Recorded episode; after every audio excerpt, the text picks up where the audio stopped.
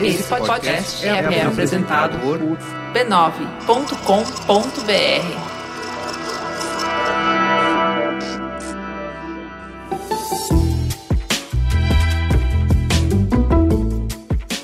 Mamileiros e mamiletes, bem-vindos ao espaço de encontro para escutar opiniões e vivências diferentes das nossas. Eu sou a Cris Bartz. Eu sou a Juva Lauer. E esse é o podcast que está mais preocupado em construir pontos do que em provar pontos. Quem apoia o Mamilos e ajuda a manter o podcast no ar, recebe toda semana o acompanhamento das notícias mais quentes do jeito que só o Mamilo sabe fazer. É R$ 9,90 por mês, você vai receber quatro newsletters e ajudar essa linda comunidade a permanecer no ar. Apoie o Mamilos, padrim.com/mamilos. Gente do céu, rendeu polêmica demais o programa passado. Rendeu lágrimas, rendeu identificação, mas também muita indignação. A gente vai falar sobre tudo isso na live do Fala que eu discuto na página do Mamilos no Facebook. Corre lá toda sexta às 11 horas e depois fica gravado para quem quiser assistir. No dia 8 de março, estaremos no Facebook fazendo uma live com duas profissionais de altíssimo garbo e elegância e competência para conversar sobre uma ferramenta super importante no desenvolvimento profissional e que poucas mulheres ainda têm acesso: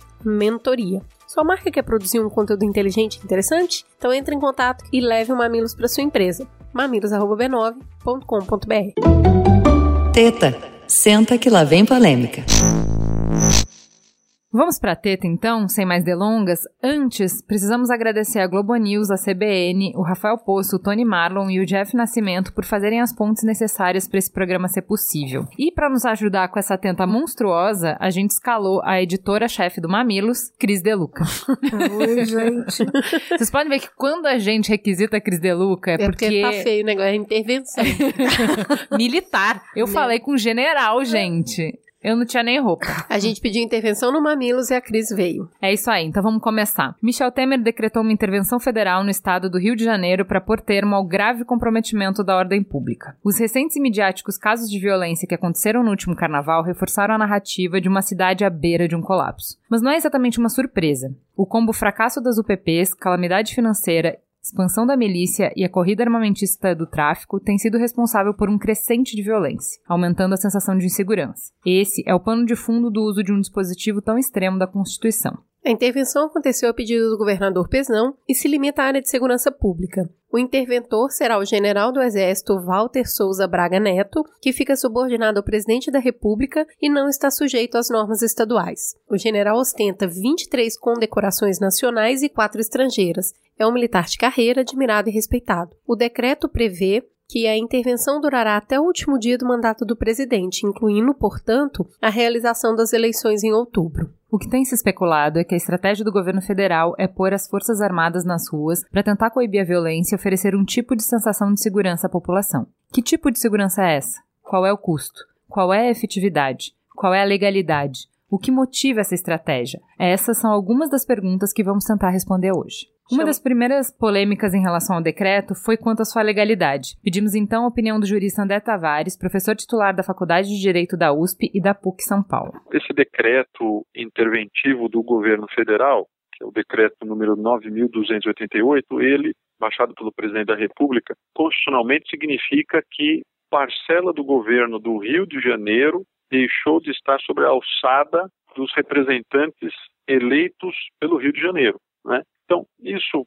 destaca, desde logo, a importância e a excepcionalidade da medida. Então, a gente está em face de uma medida jurídica considerada extremamente excepcional na Constituição. E justamente por isso, porque ela suspende parte né, do exercício democrático de um Estado membro, né, daquele que foi eleito governador. Agora, este decreto e essa medida, elas têm caráter civil no sentido de que elas não têm caráter militar. Dizer, a intervenção federal no Brasil, e, e, isso é o que a Constituição estatui, não é uma medida de cunho militar. Né? Nada impede, né, e por vezes pode até ser aconselhável, isso depende de um juízo e de uma análise prévia, nada impede que o interventor seja um militar. Né, seja um general, por indicação do presidente da República, como aconteceu agora, né, em que o, o general do Exército, Walter Braga Neto, foi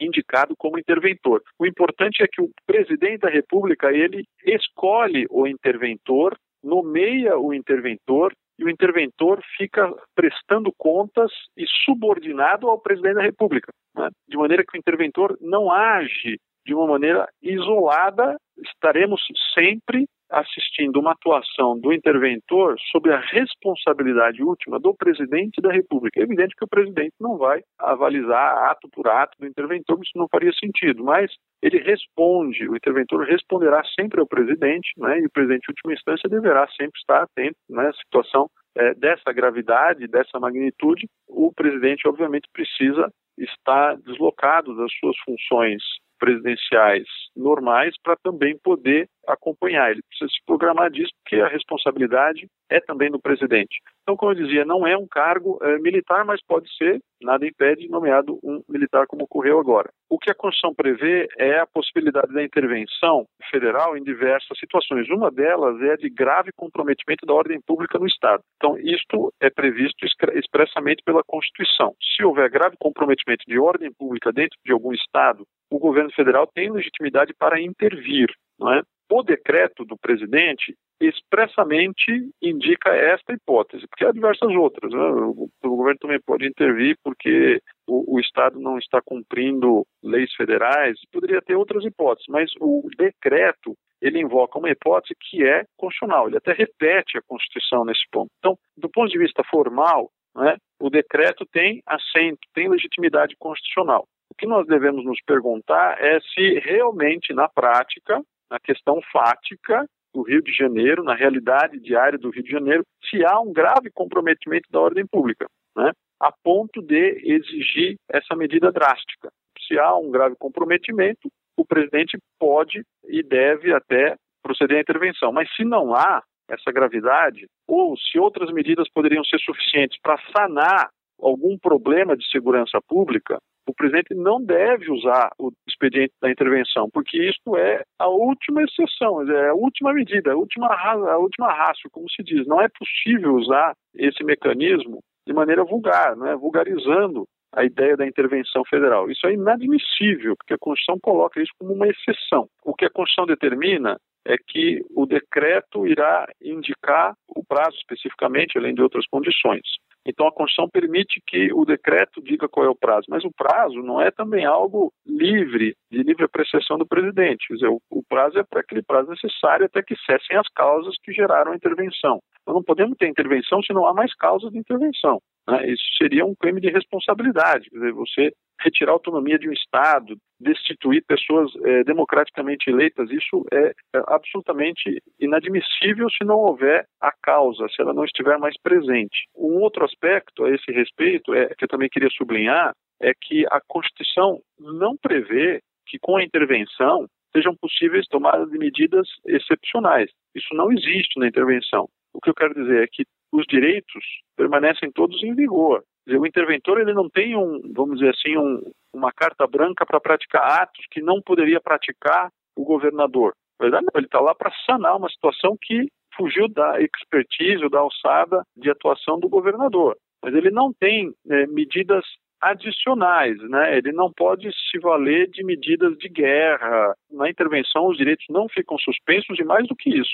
O interventor não tem nenhum instrumento melhorado, amplificado ou diferente do que teria o governador. Então a gente está se baseando justamente no quê? Na suposta expertise do interventor, que deveria ter melhores conhecimentos e condições para enfrentar o assunto do que o governador, já que ele não vai ter nada de novo para poder manejar, e nas verbas federais, né, que não necessariamente precisariam de uma intervenção para poder ajudar o Estado. Então, veja, é muito importante que o interventor seja alguém que é reconhecidamente alguém que tem condições de enfrentar uma capacidade técnica melhor para enfrentar o problema identificado e que esse interventor se mantenha dentro do Estado de Direito. Então, vamos lá, vamos amarrar um pouco a fala do professor. O que, é que ele diz? É muito importante que a gente frise isso. Não é uma intervenção militar, é uma intervenção federal. E isso faz muita diferença. Na hora, inclusive, que a gente, como cidadão, vai olhar para essa situação e acompanhar para ver se as coisas estão andando da forma como deveriam andar. Outra questão que é muito importante aí também: esse é um remédio que é um remédio que existe, tá lá, ele é legítimo, ele está previsto na Constituição, mas a gente não sabe até que ponto o doente estava precisando da dose que foi é, feita numa canetada, porque também é, não é um remédio que o médico chegue lá e diz assim: vou prescrever isso aqui para você e toma, vai, como se fosse uma quimioterapia que a gente usou muito aqui nas nossas conversas. Então, assim, todo remédio tem que ter a dose certa. Na dose errada, um remédio pode matar em vez de curar. Então, a gente precisa também levar em consideração que talvez tenha sido um remédio amargo demais para o problema do Rio de Janeiro. Mas isso tem gente que acha que não. Então, o programa vai mostrar. Né? É, exatamente. O nosso próximo passo agora é entender se o diagnóstico está certo se realmente, se a gente tinha uma gripe, se a gente tinha um problema viral, ou se a gente tinha realmente um problema que uma quimioterapia poderia resolver, é. ou precisaria resolver. Então, a partir dessa definição do professor André, a gente fica com um problema. Como especificar se o cenário do Rio se enquadra na situação descrita no decreto para justificar essa intervenção? Vamos escutar então a primeira voz das pessoas que estão vivendo na comunidade embaixo do fogo cruzado. Começamos então com a Michelle, que manda seu recado direto da Rocinha. Meu nome é Michelle Silva, tenho 29 anos e sou moradora da Rocinha. Falando como moradora em si, a sensação de insegurança, ela não começou agora, né, pra gente, ela é uma sensação permanente que já dura muito, muito tempo. Arrisco dizer que para mim a sensação de insegurança aumentou mas depois da intervenção do, do governo na, na comunidade, com a implantação das UPPs, que é um projeto já começou errado, né? Veio com o poder bélico, a gente continuou sob o efeito de armas, só que em vez de ser arma na mão dos bandidos, passou a ser arma na mão da polícia, né? Isso não traz benefício nenhum na nossa vida prática. Eles trouxeram só a força e não trouxeram o resto das coisas que realmente tem efeito na vida da pessoa, que é o estudo, que é entretenimento, que é oportunidade de ser um, um ser humano, né? Não só ficar sendo tratado como bandido o tempo inteiro, com um monte de arma e operação policial na nossa casa. A gente tem a sensação de realmente piora, não tanto quanto nas outras comunidades, por conta de sim, é um privilégio estar no meio da Zona Sul e eles não querem que essa instabilidade toda fique tão evidente na cara, né? Mas tem uma, uma, uma sensação de pior assim, mas eu acho que pra gente não tá tão atrelada assim a essa questão e sim há uma estabilidade grande que a, a, a Rocinha tem passado por conta de conflito entre as facções que tem lá, ou tinham. Eu não tenho muito o contexto disso, sim, 100%. Mas a gente tem uma sensação forte de piora das coisas, mas ao mesmo tempo, até, eu não sei até que ponto isso é uma coisa que foi criada, do que a gente tem acesso na TV e do, do, do, do boca a boca que as pessoas falam. Porque, cara, sempre foi assim, eu acho, sabe? Acho que por agora tá chegando mais em, em pessoas que têm influência e têm peito, talvez, para brigar e eles precisem fazer alguma coisa contra. Eu acho que, é, até por, por causa das coisas que aconteceram no carnaval, acho que a, a violência chegar na pista, chegar no asfalto, chegar nos turistas, chegar na Zona Sul em si, na, nas ruas e agredir afrontar aquelas pessoas, eu acho que é isso que faz a população em si ter a sensação de que a violência aumentou. Mas na favela, a violência é a mesma já faz muito, muito, muito tempo. Muitas arbitrariedades, muita violência gratuita contra as pessoas simplesmente porque elas são pretas, pobres e faveladas. Elas são julgadas automaticamente simplesmente pelo endereço que elas têm. Isso é muito pesado, muito grave. O governo, ele, ele eu acho que ele nunca teve a condição de tomar conta, né? Esse governo que está ele já vem de uma série de erros, vem de uma série de heranças do governo passado, que na verdade é o mesmo, né? Então, para mim, sinceramente, eu acho que é uma coisa criada, né? Como várias coisas que tem tido no nosso país, assim. Eu, eu pessoalmente não acredito que tenha tido essa piora assim, não, entendeu? Mas aí entram outras questões que eu particularmente não domino tanto. Mas não acredito que o governo tenha força, estratégia nem grana para reverter a situação que a gente chegou. Não não acho que a solução passe por mais um poder, instituir mais um poder, seja ele militar, sei lá, qualquer tipo de poder. As pessoas estão precisando ser cuidadas. Isso não está sendo falado em nenhum momento. Não se falou até agora em, em que foi fazer com essa geração que está crescendo embaixo de chuva de bala, sem escola, sem projeto, sem perspectiva de vida, sabe? Só se fala em colocar mais arma, mais tiro, mais bala. As pessoas estão com medo de terem suas casas arrombadas, as pessoas estão com medo de, de deixar seus filhos em casa sozinhos, as pessoas estão com medo de não conseguir voltar para casa, de começar a viver realmente no regime de ditadura, né? Porque é isso que acontece, né? Vão acontecendo várias arbitrariedades. A gente, apesar de não ter esse regime instituído para o país ou para o Estado, é isso que a gente passa todos os dias, porque a gente não tem muita voz, a gente não tem nem a quem recorrer, entendeu? E muita gente nem sabe quais são os canais para se fazer isso. Então, a gente meio que fica refém dessa situação. Mas é uma situação nova. Eu tenho 29 anos, eu não lembro de ter sido de outro jeito, entendeu? Sempre foi assim. Agora vamos escutar o Jota, lá da Cidade de Deus. É, no cenário histórico de violência, as primeiras experiências de remoções de favela do Rio de Janeiro e do Brasil, a Cidade de Deus, então ela já nasce né, numa história de violência.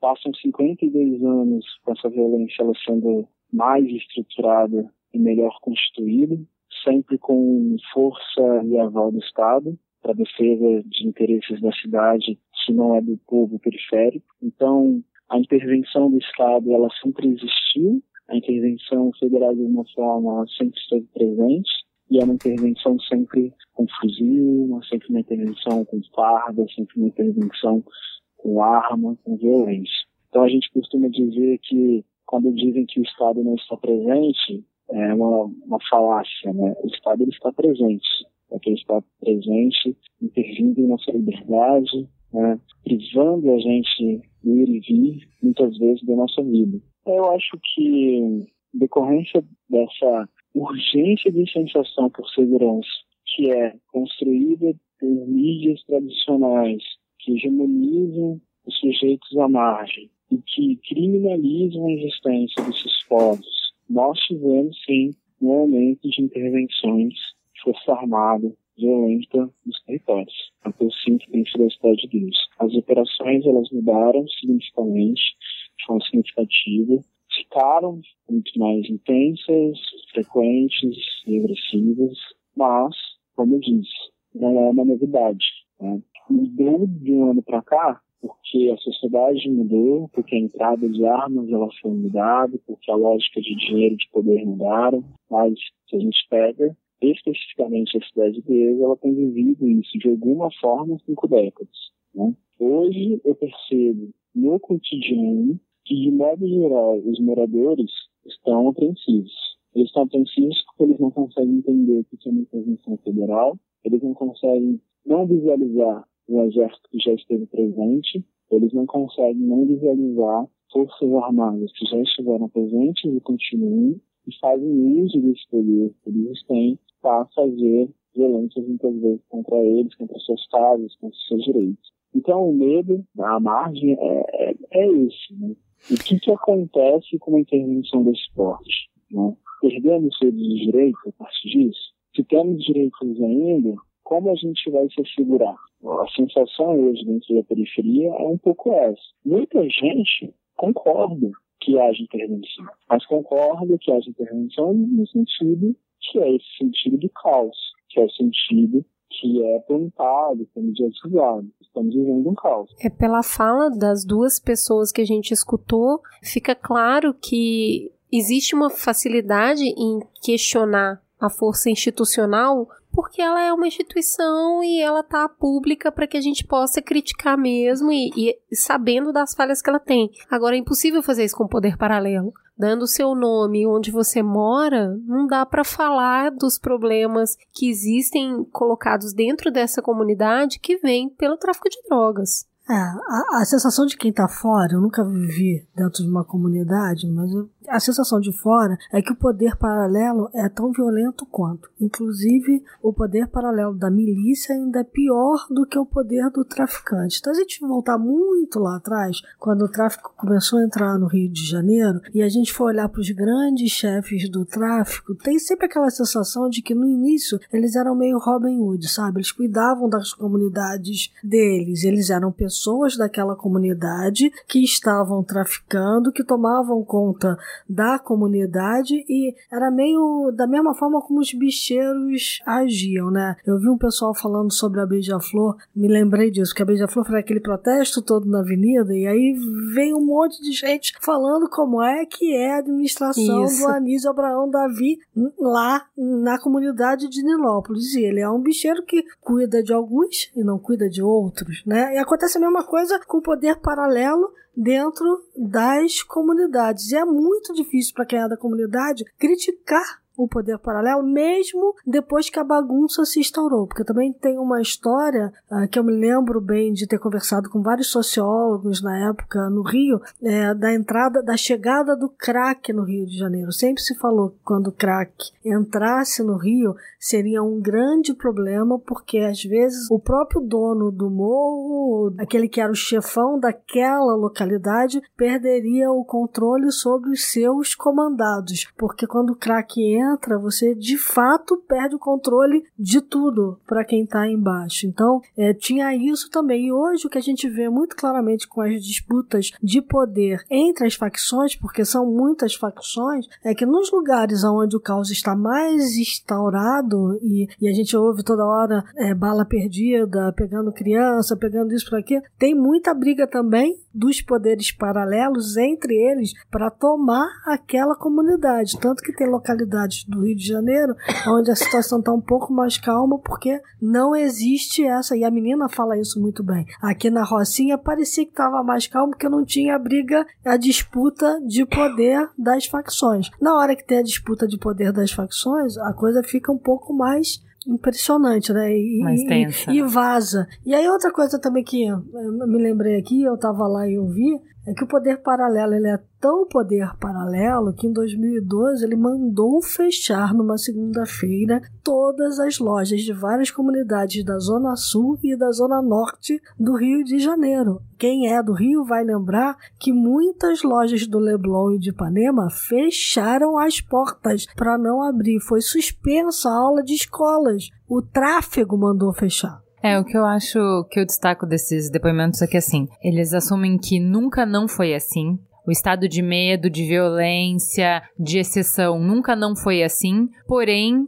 que existe alguma coisa para além da mídia, para além de, da, do que é fomentado por interesse político, de insegurança nas próprias comunidades, de que, quem está vivendo a violência, de que tá escalonando e tá chegando num ponto em que a panela de pressão vai é explodir. É insustentável. É insustentável. É, eu concordo. E uma coisa emblemática nessa questão do poder paralelo e, da, e de como isso vaza para a sociedade, a gente tem o caso emblemático do Tim Lopes, né? O Tim Lopes foi preso, julgado e executado pelo poder paralelo, a ponto de, depois do Tim Lopes, ser muito difícil para o jornalismo, inclusive, subir favela. Uh, o próprio jornalismo parou de entrar da forma como entrava nas comunidades. E outra questão que eu queria ressaltar nessa questão da insegurança, eu tive no Rio de Janeiro, eu estou indo para o Rio de Janeiro, praticamente fico lá uma semana por mês, eu não vejo mais polícia na rua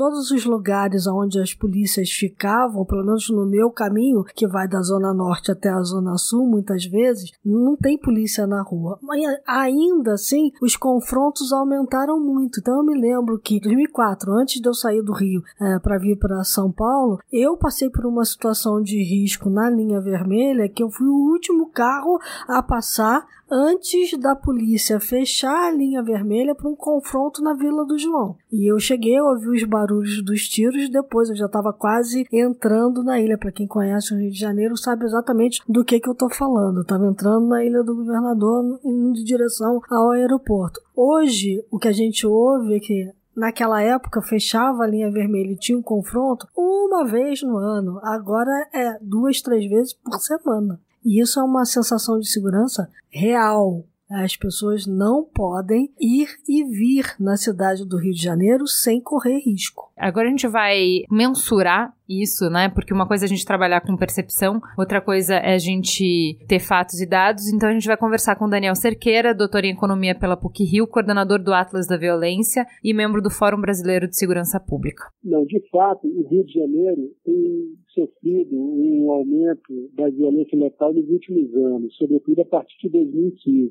né? Tem sofrido também um aumento nos últimos dois anos, sobretudo, a partir das Olimpíadas para cá, né? E vários outros tipos de crimes, contra patrimônio, roubo, e sobretudo roubo de carga, que também tem crescido bastante. Mas, ainda assim, ela é uma situação muito menos complexa do que outros estados. Então, se a gente for é, olhar, por exemplo, nas capitais brasileiras, olhando o último número oficial que temos aqui, que vem do Ministério da Saúde, comparando as capitais, o número de homicídios nas capitais brasileiras, segundo o Ministério da Saúde.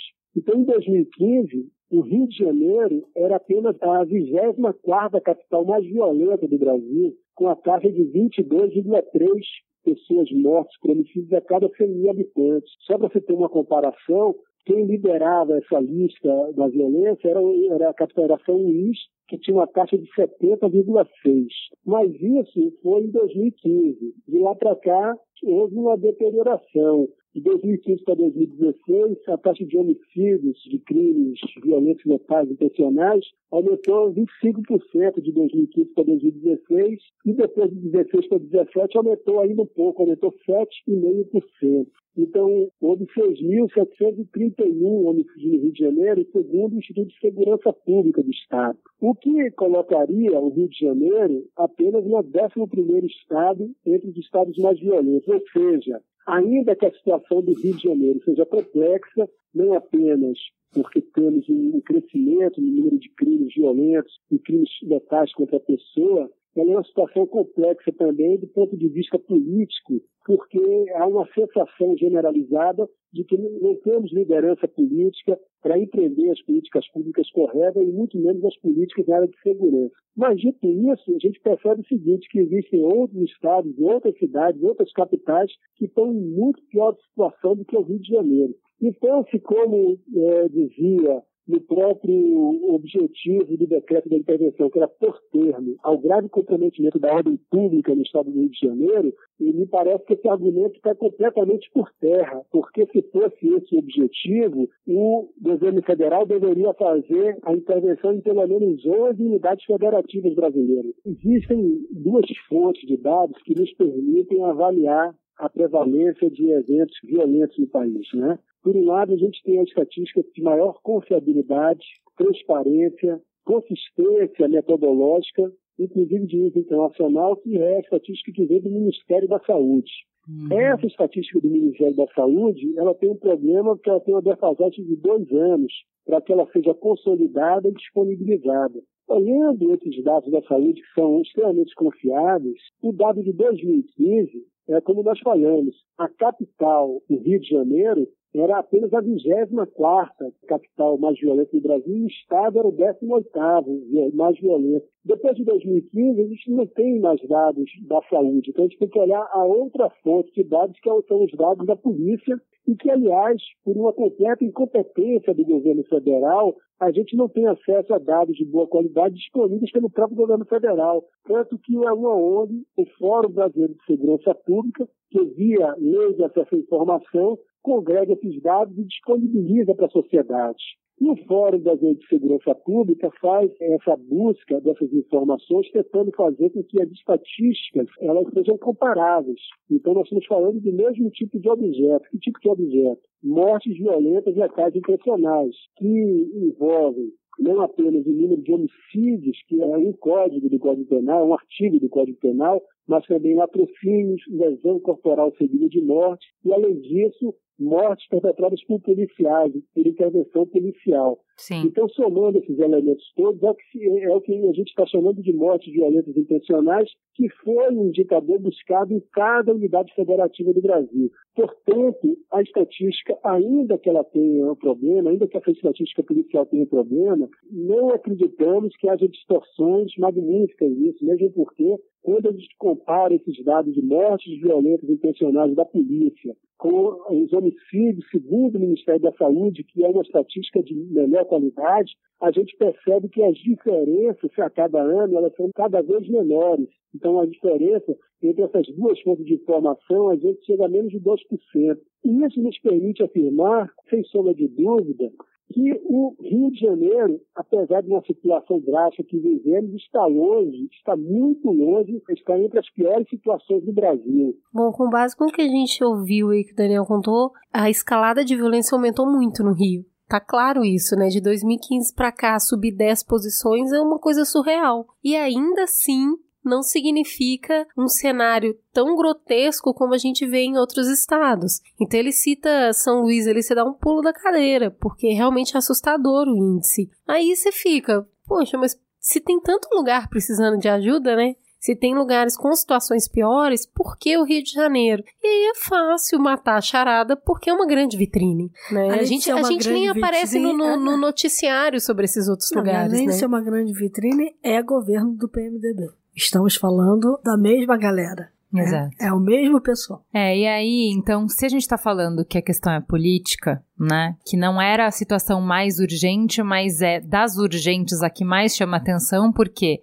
quem tem mais visibilidade, quem tem mais proximidade com o governo, vai conseguir fazer o seu problema parecer mais importante, né? Então, o que a gente tem aqui é o caso de, olha, a gente está uma vitrine grande, se o governo vai conseguir mostrar sua competência, tirar a discussão, o olhar para uma série de derrotas que ele tem tido nos últimos tempos e mostrar um governo que decide, que resolve, que, que Eu entrega alguma que ele coisa. fosse fazer uma intervenção na saúde do Rio de Janeiro, gente.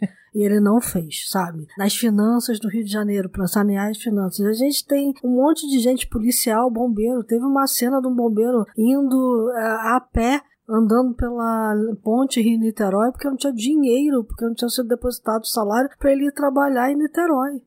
É o fim da picada. Para entender então se esse remédio amargo é o mais eficiente para a doença grave que a gente tem no Rio de Janeiro, a gente vai escutar primeiro duas pessoas da sociedade civil, o Jailson do Observatório de Favelas e o João Paulo Godoy da Conectas. Nós tivemos um processo de crise, de, certa forma, no paradigma de segurança pública é, a partir da crise das UBPs, né, recentemente. Nós temos historicamente no Rio de Janeiro um processo muito singular, que foi a afirmação de facções criminosas envolvendo tráfico de drogas inicialmente.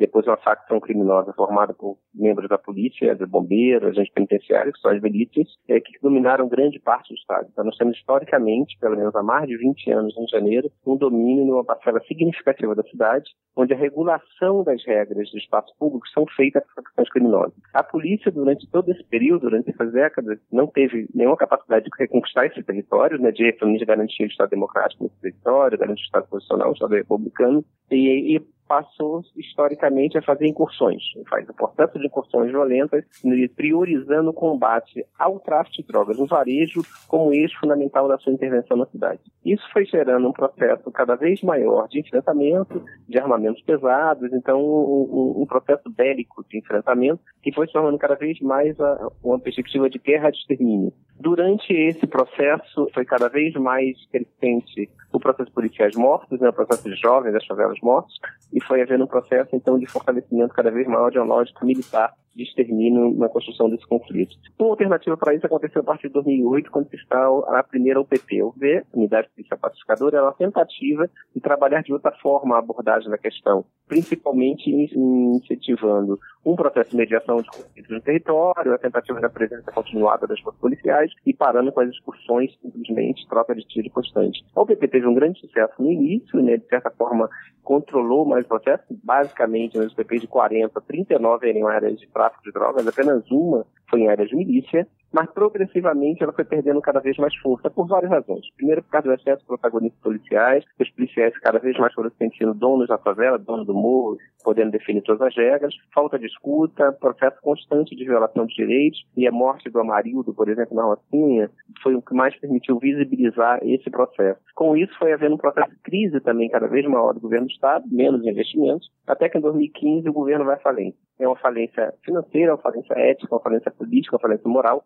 é uma gangue, na verdade, que controla o Rio de Janeiro há há décadas e boa parte foi para a cadeia. É, com isso, há um, um processo de debacle do governo, há três anos já, que esse governo simplesmente não existe. Mesmo assim, continuou havendo um processo do Rio de Janeiro de efetivamente manutenção de padrões de crime, de funcionamento, de mortes, especialmente, num padrão que estava não muito diferente do período anterior. Ela tem vários problemas. O primeiro deles é o custo. Só na favela da Maré, que houve um processo de intervenção militar, ocupação militar, de abril de 2014 a junho de 2015, o custo total foram 600 milhões de reais. Né? Imagine se isso fosse aplicado em equipamentos de educação, saúde, creche, saneamento e assim vai. Então, efetivamente, é um custo absurdo apenas na favela da Maré. Agora nós estamos falando de uma ocupação muito maior, uma presença muito maior. Então, imagine quantos bilhões serão utilizados. Segundo, há sempre é ineficiente e ineficaz a intervenção. O que acontece é que o exército, as forças armadas permanecem um tempo, quando ele sai imediatamente as forças criminosas se articulam, já nunca saíram de lá na verdade, e passam a ter um poder ainda maior no território. Então ela não tem nenhuma função a médio prazo. Terceira questão são as violações.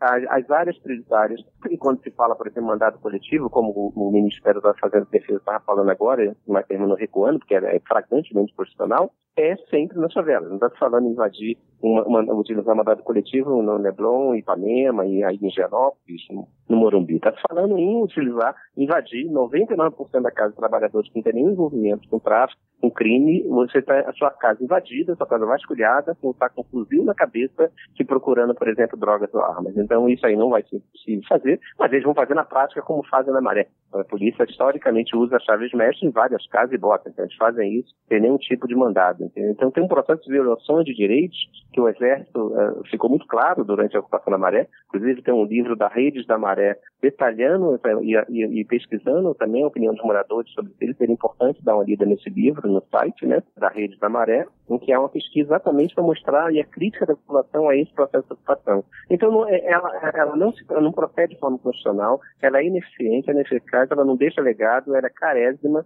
e ela efetivamente provoca a violação de direitos, especialmente de moradores de favelas e periferias. Meu nome é João Paulo de Godoy, eu sou assessor no programa de violência institucional. Acho que vale a pena iniciar esse breve comentário dizendo que o uso de militares para fins de segurança pública vem acontecendo de forma crescente e gradual desde a década de 90, né? Mas a gente percebe essa consolidação a partir de 2010 com a ocupação do complexo do Alemão. Desde então, a gente tem diversas operações semelhantes em mais de uma dezena de oportunidades como por exemplo a Rio Mais 20, na Copa do Mundo, na ocupação do Complexo da Maré e até mesmo nas Olimpíadas. Então, a gente precisa também ter em mente essa, esse crescimento, que é um processo contínuo de radicalização por saídas militares para resolver a questão da segurança pública. E a gente culmina agora com a, esse tipo de intervenção. É, e apesar de diversos governos terem utilizado as Forças Armadas para fazer esse papel de polícia, nunca se prestou contas e nunca se provou a eficácia desse recurso.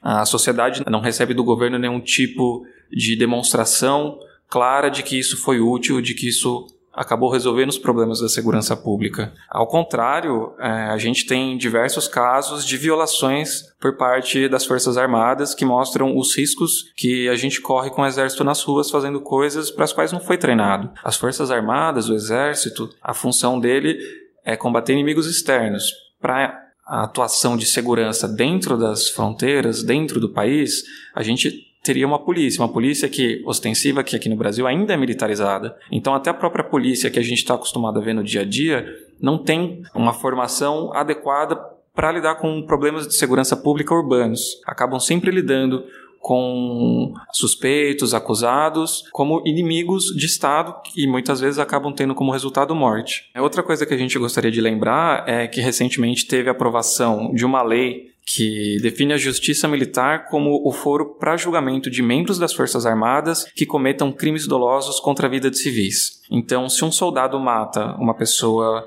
na rua, né? Um cidadão, uma cidadã, ele vai ser julgado dentro da justiça militar. Uma justiça que, quando a gente começa a fazer uma, uma análise dos precedentes, de como ela é conduzida, muitas vezes ela não é imparcial. Não que a própria justiça comum seja imparcial, né? Ela também tem muitos problemas, mas é, o fato de você ser julgado por pessoas dentro da instituição militar tem uma perspectiva muito diferente de pessoas que vieram da vida comum, de pessoas que estão no ambiente sujeito às vítimas desse crime doloso cometido eventualmente por um agente das Forças Armadas. Né?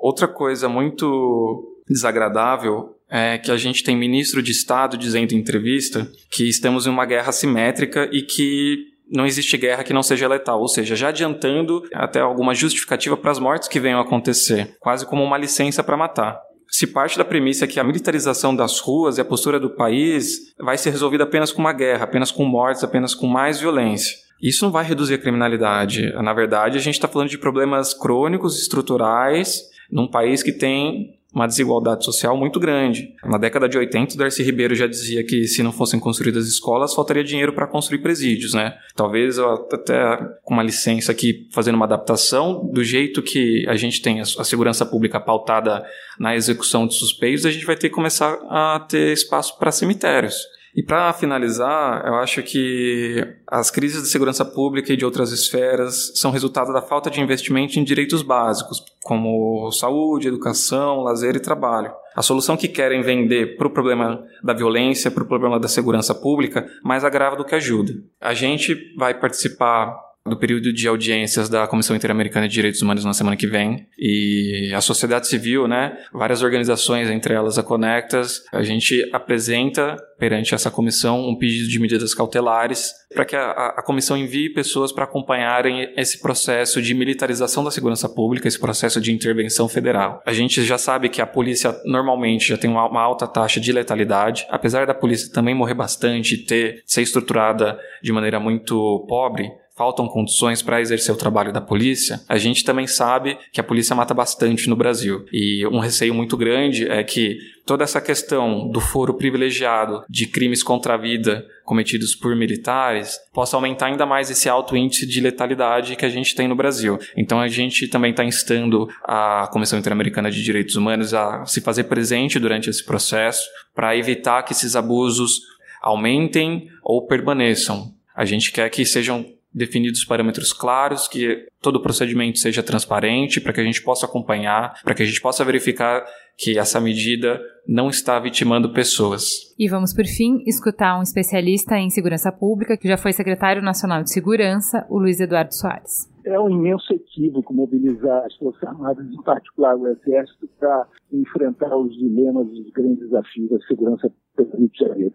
A demonstração disso essa conclusão está fundada numa experiência anterior que é consabida. Nós tivemos aqui várias experiências de GLO, Garantia de Lei e Ordem, desde 1992. São distintas da experiência atual, porque há características legais, políticas, institucionais distintas. Mas, basicamente, experiências de ocupação se sucederam em favelas distintas de várias áreas da cidade, etc. E o que nós deduzimos, concluímos a partir da observação de todas elas, é que, de fato, qualquer ocupação apenas ameniza alguns sintomas, ainda que simultaneamente provoque outros problemas. E quando as tropas se retiram, os problemas retornam com toda a força e intensificados. Nós temos 61 mil homicídios por ano no Brasil. Desses 61 mil, apenas 8% são investigados. Isso não significa, entretanto, que o Brasil seja o país da impunidade, apesar do fato de nós termos 92% dos crimes mais graves, que são os homicídios, absolutamente impunes, mais que isso, sequer investigados. Mas nós não somos o país da impunidade, porque temos a, a prova disso, temos a terceira é, população penitenciária do mundo e a que mais cresce ou cresce mais velozmente desde 2002. Nesse universo prisional, só 12% cumprem pena por homicídio doloso. 40% estão lá esperando julgamento, em prisão provisória, não foram julgados ainda. E o subgrupo que mais cresce no interior do centro prisional, que já chegando a 30%, é aquele composto por jovens, baixa escolaridade, em geral negros e pobres, que foram condenados por transgredirem a lei de drogas, por comercializarem substâncias ilícitas ou por tráfico, para usar o termo mais popular. Isso não significa, entretanto, que eles sejam aqueles traficantes que aparecem na mídia portando armas e se impondo pela força sobre comunidades e territórios vulneráveis. Nós não estamos falando desses personagens, nós estamos falando dos pequenos operadores do varejo, aqueles que transportam a droga aqui e ali para vendê-la. Desses, segundo as pesquisas disponíveis, mais de 85% foram presos em flagrante delito, não portavam armas, não agiam com violência e não apresentavam vínculos orgânicos com organizações criminosas. Estão, entretanto, condenados a cinco anos em regime fechado. E nós sabemos que qualquer pessoa que ingresse no sistema penitenciário para sobreviver tem necessariamente de se vincular a uma facção criminosa. Isso significa de sua sobrevida ao longo desses cinco anos, ao longo do cumprimento da pena, mas na saída o egresso acaba tendo de manter laços de lealdade e cumprir obrigações para responder enfim, aos benefícios que colheu ao longo desse período, graças à sua participação na facção. E como eles têm que cumprir algumas obrigações por, por conta dessas relações que são constituídas, nós sabemos que estamos investindo na criação de violência, na produção de violência. Nós estamos contratando violência futura.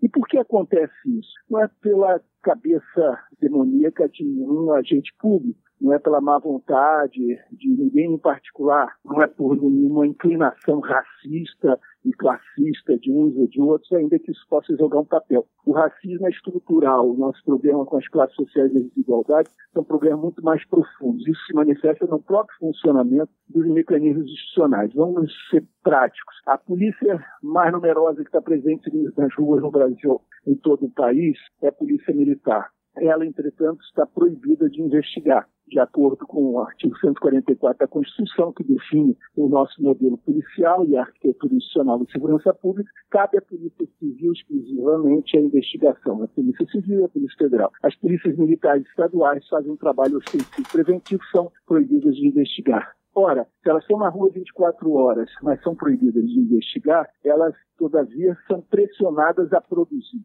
O que elas entendem por produzir, ou por produção, em geral, prender, é assim que se traduz a própria ideia de produtividade. Elas são pressionadas pelo poder público, pela mídia, pela sociedade a produzir, elas decifram essa pressão e a convertem em prisões. Elas produzem prendendo. Quem é que elas podem prender se elas não podem investigar? Como elas podem prender se não podem investigar? Só podem fazê-lo em flagrante delito. Com isso, nós circunscrevemos o âmbito de sua atuação. Há um crivo seletivo que escolhe alguns crimes como aqueles que podem ser foco da atuação dessa polícia que está na rua 24 horas em todo o país. E esses crimes são aqueles passíveis de identificação em flagrante delito. São apenas alguns, nenhum mais amplo, mais profundo, que envolva crime organizado, nenhum que exige investigação. A Polícia Militar, então, joga a sua rede ostensiva e captura esses peixes pequenos no flagrante. E é assim que nós estamos fazendo crescer velozmente a população carcerária. Isso está envolvendo uma verdadeira criminalização da pobreza. Nós estamos aprofundando as desigualdades e estamos, repito, contratando violência futura. Essa é a marca do Brasil e, particularmente, com muita ênfase no Rio de Janeiro. Portanto, se nós queremos desatar o nó fundamental, nós precisamos rapidamente tomar medidas, mesmo que elas só comecem a produzir frutos no futuro, porque se nós não começarmos a construir o futuro, nós vamos ficar eternamente na emergência reativamente, inventando soluções mágicas que não existem. Quais são as medidas fundamentais, então? Nós temos de acabar com esse modelo policial que só existe no Brasil, nós herdamos da ditadura. Só no Brasil essa divisão. Uma polícia que faz trabalho ostensivo, preventivo, polícia militar e a polícia civil que faz trabalho investigativo. 70% dos profissionais de segurança pública, segundo pesquisas realizadas, dizem que consideram essa, esse modelo inteiramente fracassado. A sociedade reconhece que nós estamos diante de uma catástrofe na área de segurança pública. Não é no Rio de Janeiro e não é agora. Isso tem sido uma questão permanente para o conjunto da sociedade brasileira, ainda que haja variações regionais, variações entre bairros, classes sociais, evidentemente. Mas o fato é que nós estamos diante desse problema e precisamos começar alterá-lo. Para isso, nós temos que mudar o artigo 144 da Constituição, mudar o nosso modelo policial. E precisamos acabar também com a proibição de drogas e a sua criminalização, transformando a problemática das drogas numa problemática de justiça criminal, uma problemática policial e penitenciária. Essa é uma problemática envolve saúde, envolve educação, envolve cultura, etc. E assim como nós enfrentamos a droga mais perigosa e mais devastadora que existe, que é o álcool, nós temos mais de 15 milhões de alcoólicos no Brasil, ninguém está propondo criminalização, proibição, e nós enfrentamos com racionalidade, buscando vários meios de apoio, informação, regulamentação, controle, assim como nós conseguimos enfrentar o cigarro, né, é, que produz tantas vítimas, fatais inclusive, e o Brasil tem sido muito bem sucedido na imposição de, de uma inflexão na curva de consumo, isso tem sido um excelente resultado, sem repressão policial, com regulamentação e com mudanças na cultura, na informação, etc. Então nós precisamos enfrentar a questão das drogas, acabar com a guerra às drogas. Se nós acabarmos com a guerra às drogas, nós suspendemos o fluxo de armas e o seu alimento básico, os recursos que derivam das drogas. O nosso problema crucial é de responsabilidade federal, da Polícia Federal e do Exército, e nunca foi enfrentado, e agora querem enfrentar com a ocupação no Rio de Janeiro. Qual é o problema central? O tráfico de armas, as armas que circulam livremente e que são ilegais, e a munição, o tráfico de munição. Isso é responsabilidade federal, seja da Polícia Federal, seja do Exército. Então, muito bem, se nós queremos esvaziar o tráfico de armas, nós temos que cortar a sua fonte de financiamento, que vem das drogas. Então, se nós regulamentarmos esse mercado, tornarmos esse mercado agora passivo de controle de qualidade, com informação, institucionalizando os procedimentos, os mecanismos, nós vamos produzir resultados muito mais positivos. A própria ideia de que nós então estaremos liberando o consumo promovendo uma grande explosão de consumo é uma hipótese que está sendo cancelada pelas experiências internacionais. Não acontece isso. Por que não acontece? O acesso às drogas já existe. O consumo se dá com toda a fluidez. E, e portanto, a proibição não funciona. E não é porque nossas polícias não sejam competentes no mundo todo, onde há drogas, consumo de drogas, etc., as polícias não são capazes de enfrentar, porque não há como fazê-lo. Mesmo que se gastem bilhões, como os Estados Unidos tentaram fazer. Agora estão num caminho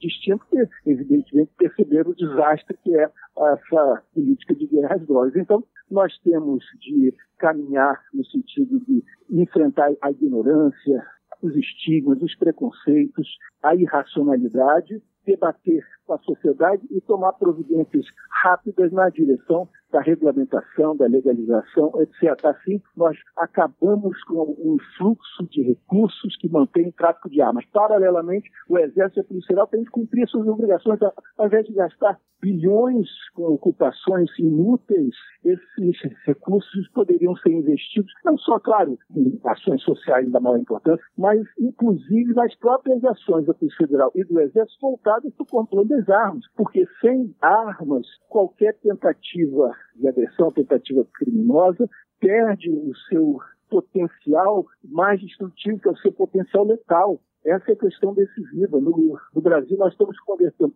todo crime contra a propriedade num crime virtualmente contra a vida, porque essas armas estão à disposição e têm sido produzidas. Então, Eu acho uhum. interessante na sua abordagem naquele post a premissa de que a segurança parte, a, a premissa inicial prioridade absoluta é a defesa da vida, que eu acho que a gente perde um uhum. pouco, às vezes, de perspectiva isso, né? Porque quando você entra na lógica da guerra, se perde um uhum. pouco essa perspectiva de que a prioridade é a defesa da vida, né?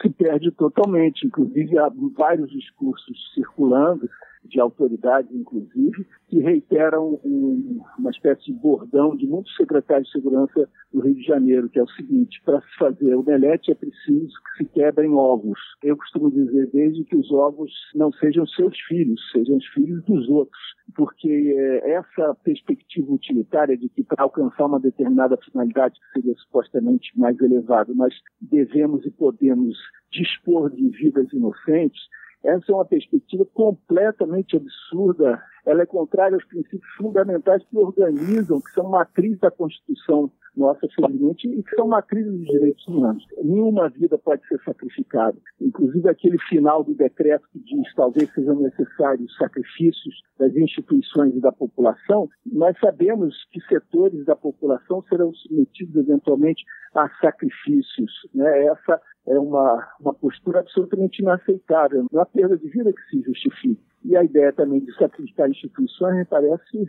grotesca e frontalmente inconstitucional. Então, de qualquer forma, se a grande meta é a preservação da vida, nós temos de, ao contrário, ao invés de é, invadir as favelas em incursões bélicas, nós temos de interromper essa prática, transformá-la e entender, inclusive, o que é decisivo. Como é que os grupos armados se reproduzem? Recrutando jovens, os jovens mais vulneráveis a esse tipo de sedução, digamos, de, de recrutamento. Se há esse recrutamento, é porque algo é oferecido a esses recrutados, algo que interessa, que atrai que seduz, pode ser recurso material, mas nós sabemos que não apenas. A experiência do pertencimento, a afirmação da identidade coletiva, a valorização da autoestima e todo um conjunto de fatores que são materiais, mas são também, digamos, entre aspas, espirituais, são culturais, são intersubjetivos e que são decisivos para que nós compreendamos as dinâmicas que ocorrem na formação de, de, desses grupos locais armados. Se há recrutamento e há oferta de algumas vantagens, alguns benefícios, a melhor perspectiva, aquela que produz melhores resultados no Brasil, nas raras experiências positivas que nós tivemos, entendem perfeitamente que se trata então de disputar menino a menino com o tráfico, com o crime, disputar menina a menina, ou seja, oferecer a esses potenciais recrutáveis os benefícios que supostamente eles seriam concedidos pelo outro lado. Então, resumindo, parte do problema já era do governo federal. Então, por exemplo, controlar as fronteiras para que não entre droga, controlar as fronteiras para que não entre armas já é uma atribuição do Exército e da Polícia Federal, ambos sob comando do presidente. E isso são os dois maiores combustíveis para o conflito que existe no Rio de Janeiro. Então, como que um agente que já falhou com o Rio de Janeiro a tal ponto vai ser quem vai salvar o Rio de Janeiro agora. Isso é o primeiro dos pontos. O segundo é uma fala que a gente escuta bastante que é as intervenções abafam o problema, mas não resolvem. Em que medida? Assim que o exército entra nas comunidades, existe um período aparente de calmaria. Até porque é fácil de entender, numa guerra existe um momento de se as forças se medirem, de se conhecer o terreno, de conhecer o inimigo para depois então engajar no conflito. Então, no primeiro momento existe o silêncio, mas, e é o que ele fala no discurso dele, uma vez que o exército sai também, os problemas continuam, não resolve os problemas, porque os problemas são estruturais. Parece muito estúpido, mas lembro o programa passado as pessoas falando de dieta, que é você ir lá e fazer uma intervenção ultra radical e ela é insustentável. Ela é insustentável, volta tudo depois porque você, você, não mudou os hábitos, né? Cê, você não mudou nada. Você fez uma intervenção radical ali e achou que aquilo poderia perdurar. Não perdura. Outro ponto que também é bastante falado é a eficácia duvidosa das intervenções do exército nas comunidades. O Rio teve 12 ações militares nos últimos 25 anos que tiveram pouco impacto ou nenhum na redução de criminalidade. Mas aí faz toda a diferença como foi feita essa intervenção agora, porque antes o exército não tinha o comando né, das ações. O Chegaremos aí. debaixo da cúpula. Chegar, você tá dando spoiler, Cris. Você tá dando spoiler. Eu tô, por enquanto, só resumindo o que a gente já passou. Aumenta a violência pela escalonada, né? Você vai com o exército com um armamento maior, então o outro lado também vai com armamento maior. Você tem confronto mais direto, você aumenta a quantidade de mortes. E principalmente, o que é muito falado é que falta inteligência e planejamento. Se a gente tá falando de crime organizado, necessariamente a gente está falando que não vai ser a força bruta que vai resolver o problema. E aí você tem os dados de que nos últimos anos o Rio de Janeiro investiu virtualmente nada, zero em inteligência. Então, como é que já que a gente não investiu em inteligência e já que a gente não respondeu bem ao conflito a ponto de chegar nesse nível, a gente vem com a força bruta? Será que é isso que vai resolver? O certo. assustador disso, quando ele fala da Polícia Civil, é justamente a gente fazer um link com o dado que o Daniel traz. Se houve uma escalada de violência tão forte de 2015 para cá, a gente tem muito mais gente morrendo. O problema é que a gente não sabe quem tá matando, porque não tem investigação. Não tem investigação porque a gente não tem uma polícia civil eficiente. Então eu nem sei o que, que eu tô combatendo direito, porque eu não sei quem tá matando. Eu tô pressupondo que eu sei, mas a gente não tem isso claro. Bom, é, a gente escutou sociedade civil, escutou um monte de estudioso, escutou ONG e a gente não poderia deixar de escutar quem vai trabalhar. Afinal, quem vai estar tá à frente dessa intervenção aí no dia a dia. Então a gente conversou primeiro com o general Heleno, que foi o primeiro comandante das forças do Brasil no Haiti, para entender um pouco como se dá esse tipo de trabalho. O Haiti foi um grande laboratório para os nossos militares, porque eles tiveram a oportunidade de participar não de um treinamento, mas de uma missão real, onde o armamento usa munição real, não usa munição de festim, como a gente chama, que é munição uhum. de treinamento, Sim. é uma munição real, e onde eles têm todas as tensões, os medos de uma situação de combate. Então eles se conhecem, se autoavaliam, são avaliados pelos outros, sabem perfeitamente quais são suas limitações, quais são as suas capacidades e são testados numa situação real de combate, com subordinados, normalmente, dependendo dessa atuação. Mas veja bem, no Haiti, a posição do exército brasileiro é de manter a paz. Certo, ele entra como um aliado, como braço da ONU. Então, assim, para a população local no Haiti, me corrija se eu estiver errada, o exército brasileiro chega como os salvadores, quem vem para resolver o caos, quem vem para ajudar, o socorro, a ajuda externa. Não me parece que a sensação é a mesma no Rio de Janeiro, porque já tem um histórico e esse histórico não é tão positivo. Correto, eu concordo com você.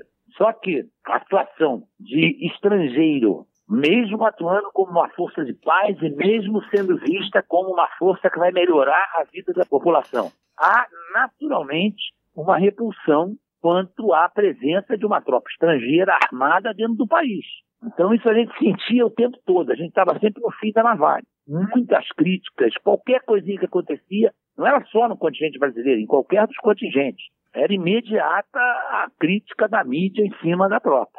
Então, a nossa necessidade de conquistar corações e mentes lá era enorme. Aqui também. Só que aqui a possibilidade de conquistar corações e mentes, diante do quadro jurídico que nós temos, diante das enormes limitações que são impostas à ação da força legal, diante do grau de organização que as organizações criminosas já atingiram, a influência que essas organizações têm dentro das comunidades, torna esse trabalho muito mais difícil. E essa expectativa de apoio também não pode nem ser ostensiva, porque o, o, domínio das gangues dentro das comunidades é tão grande que elas vão reprimir violentamente se perceberem esse apoio da população às tropas legais. Como você estava falando de um cenário jurídico onde as tropas vão ter que atuar, é interessante pensar assim: essa semana bastante se falou sobre a preocupação com a truculência do exército para resolver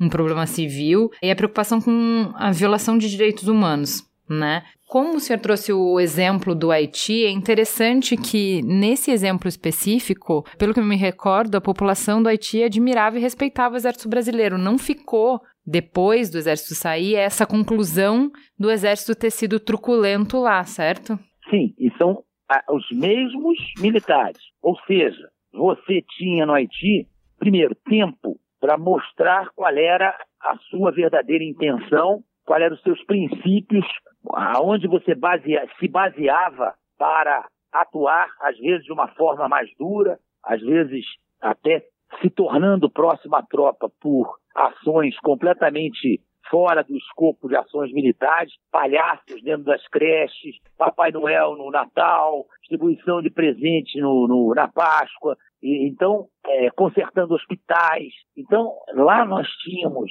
uma participação na vida da comunidade que aqui no, Rio de Janeiro ficou muito difícil acontecer porque as organizações criminosas eu não gosto de superestimar essa história de organização criminosa, não acho que elas sejam tão organizadas, mas elas ganharam relevância e poder dentro das comunidades, primeiro porque elas têm a força, né? elas têm arma, têm. Aí não é truculência, elas têm uma verdadeira obsessão pela imposição da sua vontade pela força, né? É, então, mas aí exatamente a gente chega num ponto que assim, que estratégias ou que recursos o general vai ter diferente do que a polícia militar e a civil tinham até hoje para tentar resolver o conflito? Porque assim, se entrar só com bala, com tanque, isso é muito diferente do que não, a polícia militar não, não e civil já estavam fazendo? Não vai levar nada. Isso aí não é. Eu tenho certeza que essa não, não será a estratégia. Isso não vai levar a nada. Eu tenho a impressão que alguns pontos terão que ser tratados de imediato. Por exemplo, roubo de cargas isso tem que ser tratado de imediato. Não pode continuar a acontecer roubo de carga no volume que tem acontecido. E eu não quero me basear em estatística. Ah, no ano passado teve 300 caminhões roubados, esse ano teve 259. Não é isso. O clima de insegurança já andou gerando boatos de que fosse causar uma crise de abastecimento no Rio de Janeiro porque os caminhões já não estavam mais dispostos a trazer mercadoria para o Rio de Janeiro. Então, essa é a gravidade do problema. Ah, mas ah, ano passado foram 280 caminhões, agora foram 278. Isso não é o importante. O importante são as consequências de um sentimento que está tomando conta das empresas que transportam alimentos, remédios, não sei o quê, de que não tem a menor segurança para entrar no Rio de Janeiro, para transitar no Rio de Janeiro. Então, isso é grave. Sim. Então, isso é um ponto que tem, tem que ser atacado desde já. Né? Outro ponto que eu acho que é fundamental: tem que acabar com o que acontece nos presídios cariocas. O, o celular dos presídios não acaba a bateria. O celular dos presídios não, não falha. O meu falha toda hora. Então, isso é um negócio, para mim, inexplicável. Como é que o cara pode ter celular numa cela de 3x3, onde ele pode ser vigiado o tempo todo? Tem que usar das prerrogativas do mandato do decreto de intervenção para fazer com que algumas coisas entrem nos eixos. Claro, vai acabar totalmente com a corrupção no presídio? Não. Isso é, não vai acabar em um mês, dois meses. Mas eu posso mudar. A coisa está correndo frouxa. Eu posso, pelo menos, criar um certo receio de ser identificado como um corruptor ou alguém que está se valendo de uma função no presídio para ganhar dinheiro. Sim. Então, eu acho que isso são dois pontos que eu considero fundamentais. Tenho que diminuir, porque também é outra coisa impossível de acabar, tem que fazer, dar uma grande ênfase na inteligência. Polícia é inteligência, presença diária e ação aonde a inteligência achar que compensa. Né? Mas nos últimos anos o Rio de Janeiro não estava investindo em inteligência, certo? Eu estava vendo agora aqui, não sei se aquele dado que apareceu aqui na televisão é real. É assustador. Né? É. Virtualmente é real, a zero. Foi virtualmente a zero. Em termos Pô, percentuais, foi zero. É inacreditável. Né? É, é, é o que eu gasto para almoçar durante o mês. Então, é isso que eu digo. Tem pontos que podem ser rapidamente atacados, que são flagrantemente corrigíveis em curto prazo. Outros só vão encontrar uma situação melhor a médio prazo. E outros não vão ser consertados, porque o prazo é curto não vai dar tempo. Né?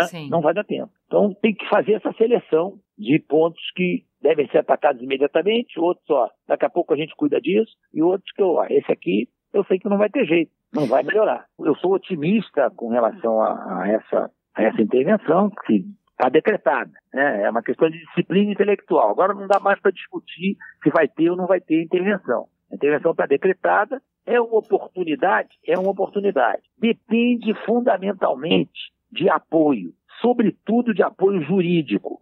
Eu preciso que essa tropa que for empregada tenha apoio, se sinta segura do ponto de vista jurídico para atuar com a sua capacidade máxima. Né? E essa capacidade não quer dizer truculência, não quer dizer violência, nada é atuar dentro da sua capacidade e dentro dos limites da normalidade de uma operação como essa. O que, que o senhor chama de segurança jurídica? Porque se a gente vai lidar dentro da então, normalidade, respeitando os direitos seguros na Constituição, não há por que temer, certo? Depende. Que, por exemplo, até pouco tempo, um militar que participasse de uma operação na maré, tá? aí um bandido saía de trás da moita e tentava alvejar o militar e o militar atirava nele e matava o camarada. Tá? Ele ia responder por crime culposo, tá? ou até por crime doloso. Essa, essa diferença entre culposo e doloso é meio né, pastosa. Mas vamos imaginar que culposo. Mas ele seria julgado na justiça comum por um júri popular. Se eu fosse o interventor, eu até exigiria é que regras de engajamento fossem adaptadas para essa situação. É uma situação extraordinária. E o que levou à decretação dessa situação extraordinária, e aí não estou entrando no componente político, entrando no componente da situação. O Rio de Janeiro é uma cidade está acuada, onde a população está com síndrome de pânico, não sai mais à rua de noite por necessidade, fica contando os minutos para os filhos chegarem do colégio. Né? Então, tem alguma coisa errada. Daí chegou-se a esse grau de intervenção, uma intervenção específica na segurança pública, que estão dizendo que é uma intervenção militar. Não é. O interventor poderia ser um civil, poderia ser qualquer um. Sim. Apenas como a intervenção foi na segurança pública e há necessidade de utilização das Forças Armadas, que não há efetivo policial, para mudar o contexto. Se o contexto estivesse bom, não tinha intervenção. E se tivesse tropa suficiente, também não teria chegado a esse ponto. Sim. Então, a, a, polícia está comprometida em termos de efetivo. Então, ela precisa hoje que as Forças Armadas entrem na jogada, elas sejam subordinadas às Forças Armadas e que, a partir daí, se inicie uma nova fase na segurança pública do Rio de Janeiro. Então, é, eu preciso de regras de engajamento que me possibilitem atuar imediatamente em cima de pontos cruciais. Um deles que eu tenho citado. Não é possível que um sujeito exiba uma arma de guerra ostensivamente em locais sem a menor justificativa, onde aquilo é uma demonstração, um deboche do poder público, e não aconteça nada com ele. Então as regras de engajamento têm que me dar condições de eu tirar esse camarada de circulação. Eu não posso ficar subordinado a ter que ir lá pedir porte de arma do cara, pedir identidade, olhar a carteira dele, ver se ele tem carteira de trabalho. Não Tem que ser largamente advertido isso. Uma campanha intensiva e diária nos jornais, na televisão, avisando: olha, camarada que tiver com uma arma de guerra, a partir daquele momento, que ele oferecer as condições para a Força Legal de tirá-lo de circulação, as Forças Legais vão fazer isso. Não vão lá perto pedir identidade, não vão fazer nada disso. Quando ele sentir, ele está fora de circulação. Porque se você não tiver uma mudança nesse aspecto, se você continuar a fazer do mesmo, com mais intensidade apenas, você não vai chegar em lugar nenhum. Você tem que mudar a psicologia de atuação. Os bandidos têm que começar a entender que o terreiro tem um galo e o galo não são eles. Entendeu? O galo está do outro lado. O galo tem que começar a ser o dono do terreiro, que agora não tem sido. Então tem que começar a ser o dono do terreiro. Então as regras de engajamento são fundamentais para dar ao galo a possibilidade de ser o dono do terreiro. Não pode ter efeito colateral. Tá? Tem que ser uma coisa muito, muito sensata. Mas é difícil, né, general? Quando a gente está falando é. de um conflito que envolve, né? Porque assim, na guerra você consegue ter mais diferenciação entre o militar e a população civil daquele país inimigo. Ali Sim. você tem os cidadãos no meio e é muito difícil não, você, você saber a diferença. O... Não, não, não, peraí. Você não pode utilizar essa regra de engajamento se houver risco de danos colaterais. Isso é uma decisão do comandante da cena, que é preparado para tomar essa decisão. Por exemplo, roubo de carga. Você já deve ter visto, já viu o vídeo de roubo de carga? Já. Você já viu os caras armados em volta do caminhão, sozinhos, sem ninguém do lado? Sim. E botando o fuzil na cara do chofé de caminhão? Sim. Olha, se você botar na área onde acontece o roubo de carga durante uma semana sniper bem posicionados, eu garanto para você que o roubo de carga cai a 10%. Eu garanto que cai a 10%. Não tem dúvida. Ah, vai morrer gente? Vai morrer gente, sim. Vai morrer bandido. Mas não vai ter efeito colateral. Tem ninguém do lado para ser atingido. Não vai ter efeito colateral. Agora, é lógico, dentro de uma comunidade como a Rocinha, onde há um conflito entre. Aí tem que ter muito, muito cuidado para atirar. Os alvos têm que estar muito bem definidos. E aí não vale essa regra de engajamento. Aí é combate como acontece toda hora, todo dia, né? sai desse aspecto. O que, o que a gente não pode aceitar é que o bandido deboche das forças legais portando armas de guerra em qualquer lugar. Isso não pode. E se for devidamente alertado, ele vai passar a se cuidar, porque ele sabe que em determinado momento ele vai se oferecer como alvo e vai poder ser eliminado. Entendo a lógica que o senhor está colocando, mas é uma lógica de guerra. E a minha preocupação é da gente ter um recrudescimento da violência, ou seja, quando eu escalono a violência, quando eu falo mais alto e mais grave para ser respeitado, quando tem uma zona e eu vou determinar que eu sou o galo do galinheiro e para isso eu faço uma demonstração de poder, Não. tá muito claro qual é a demonstração que a gente é capaz de fazer. Mas como o outro lado não tem que seguir regras, e não está preocupado por todas essas amarras legais e tal, qual é a resposta? Porque para toda ação, uma reação da mesma intensidade. Qual vai ser a resposta e onde essa espiral de violência vai nos levar, entendeu? Em termos estratégicos, quando a gente combate com essa violência, quando a gente acha que a gente vai resolver o problema, mostrando que a minha arma é maior, ou que o meu poder de engajamento é maior, ou que a minha inteligência é maior, me preocupa se a gente vai dar conta de responder à reação contrária. Você acha que pode ficar pior do que está?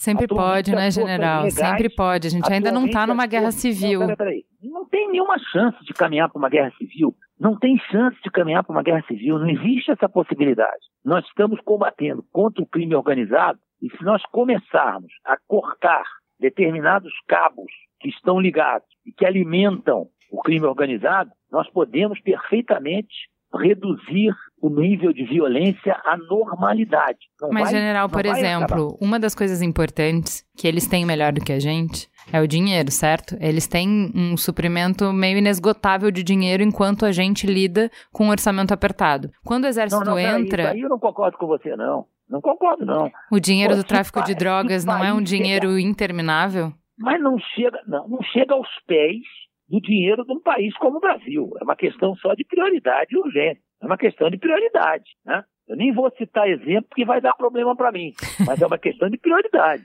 okay. né?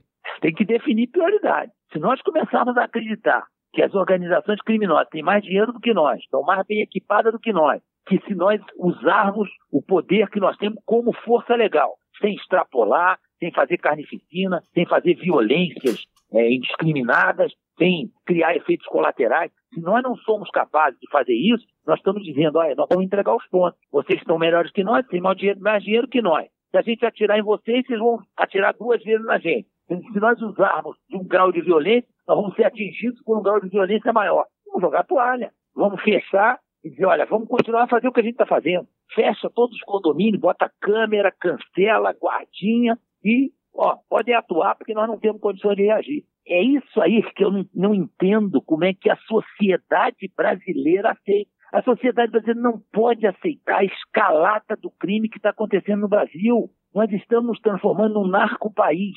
Nós somos o maior consumidor de crack do mundo, o segundo de cocaína. Temos uma cracolândia em cada cidade de 40 mil habitantes. Temos na nossa fronteira oeste os três maiores produtores de droga do mundo somos o país onde tem mais passagem de droga no planeta. Nós vamos aceitar que isso aí continue nessa escalada? Então, não tem, aí não tem chance. Então vamos parar de gastar dinheiro né, e entregar para os caras. Falar, ó, vocês realmente são barra pesada, nós não temos condições de reagir, temos muito medo de vocês.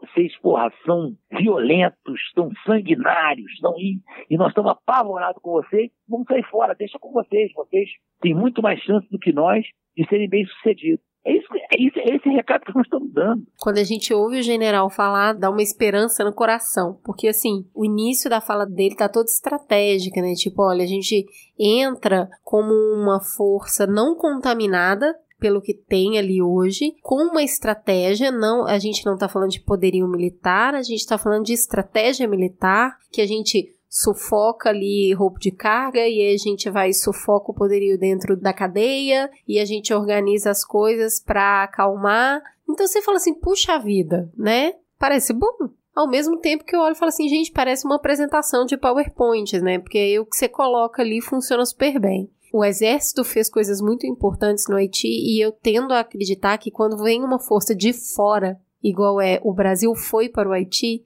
já tem uma diferença muito grande. Quando a gente olha para as nossas instituições e a gente sabe o quanto elas são sucateadas, o exército não passa batido nisso. Você olha para o exército e fala: ok, não funciona, porque se não funciona hospital, se não funciona a saúde, não vai ser o exército, porque na nossa lista de investimento, os caras não estão lá em cima, estão lá embaixo. Eu vejo uma fala carregada de boa intenção que dá umas escorregadas ali a hora que mostra um certo poderio, porque acho que isso faz parte de estratégia de exército, eu só não consigo acreditar nisso na prática. Na verdade, assim, acho que tem duas mensagens que ele tenta passar, né? A primeira mensagem é: não dá para ser uma intervenção como foi todas as outras, porque o exército efetivamente não teve poder nenhum nas outras. A segunda mensagem. Ele foi usado como braço. Como e braço. exército não é braço, é isso cabeça. que ele está falando, é cabeça. É, é. E a outra mensagem que ele tenta passar para você, Juliana, é muito clara ali, é que é o seguinte: a gente vai fazer. A gente vai requisitar dinheiro. A gente vai tentar, de alguma forma, resolver a situação. E aí eu não sei quem foi que viu a fala dele na Globo News, mas foi uma coisa que me chamou muito a atenção, foi quando ele disse que o exército brasileiro, graças a Deus, usou essa expressão, é disciplinado. Então, ele foi chamado para resolver um problema. A missão dele é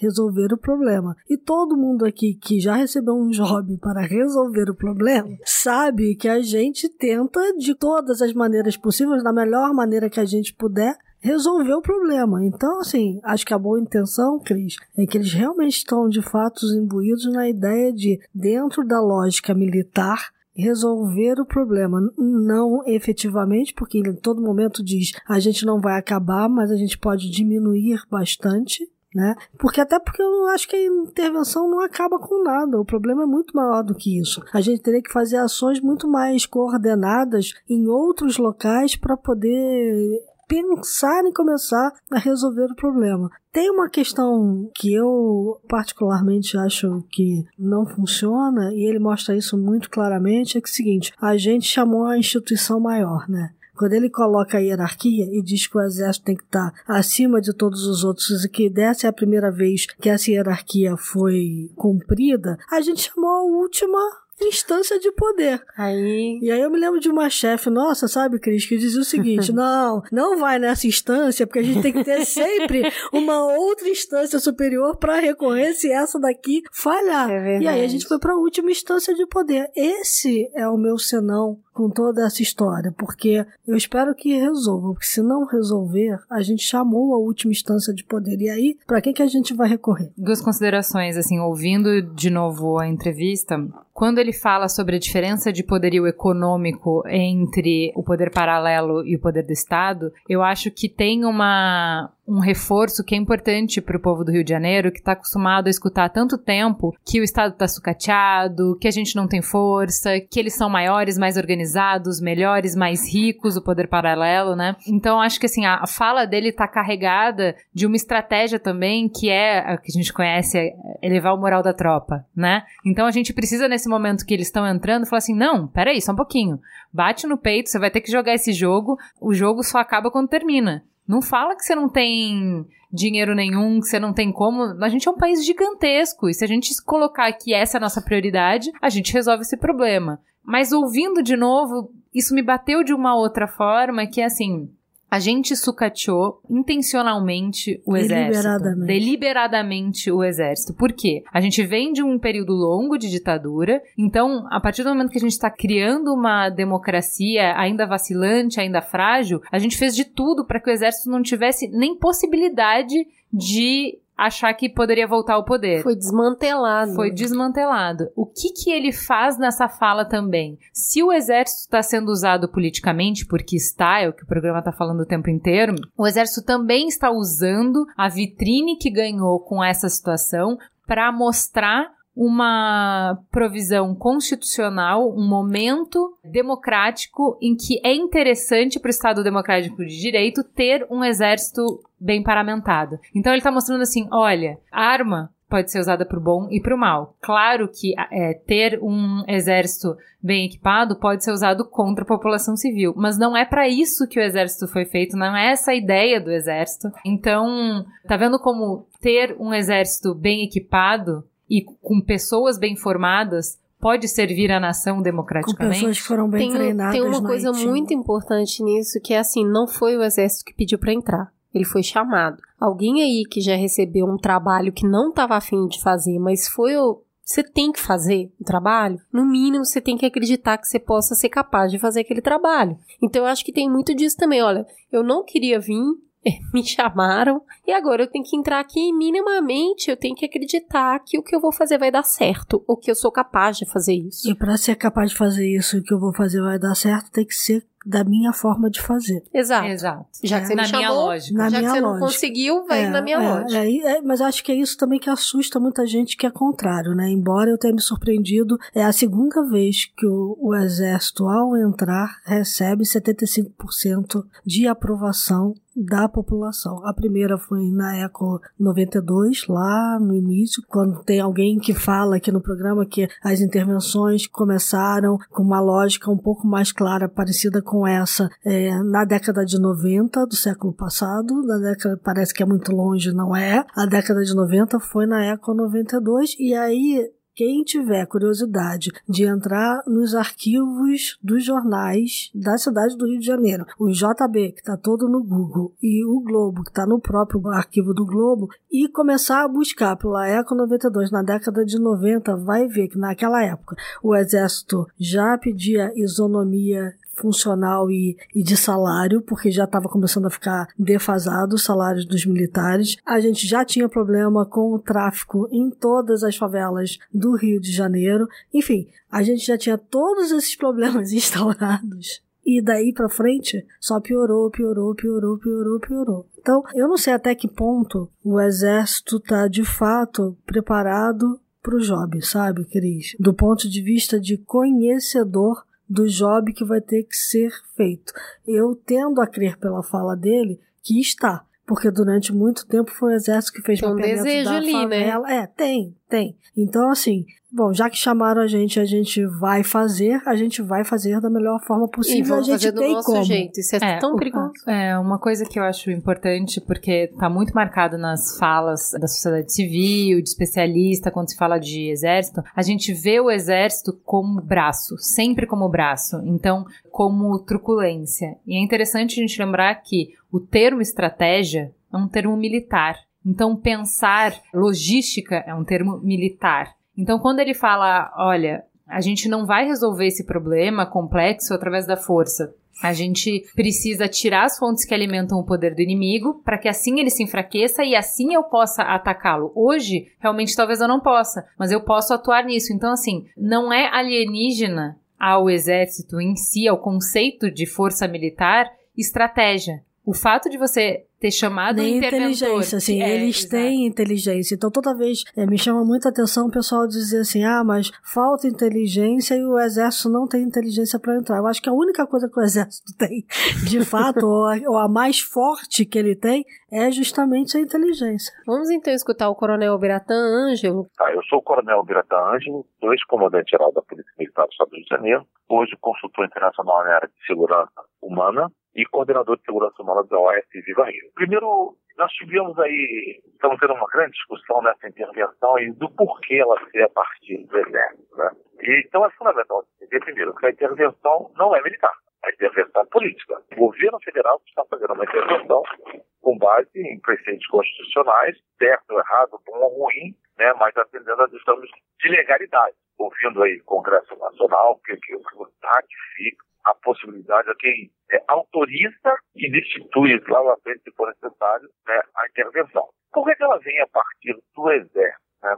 É uma escolha do governo, que poderia colocar o interventor outra pessoa, não há sombra de dúvida. Só tem um detalhe, como a intervenção nessa grande casa que é o Estado, ele escolheu um cômodo, um cômodo da segurança pública. Como ela é na segurança pública, para a gente percebe o seguinte, nas questões onde o governo federal assume o comando das ações de segurança pública, a polícia ela passa a subordinar ao exército. E se não fosse assim, quando o governo federal entrasse, teria que ter alguém do exército brasileiro para coordenar as ações do exército, ou seja, das forças armadas. Então ele fez uma opção. Já pegou como interventor o comandante militar do Oeste. Ele pegou o comandante militar do Oeste que ele vem para ser aquele que vai ser quem substitui o governo do Estado. Esse é um outro ponto fundamental. A intervenção federal no campo da segurança pública, ela não substitui as polícias.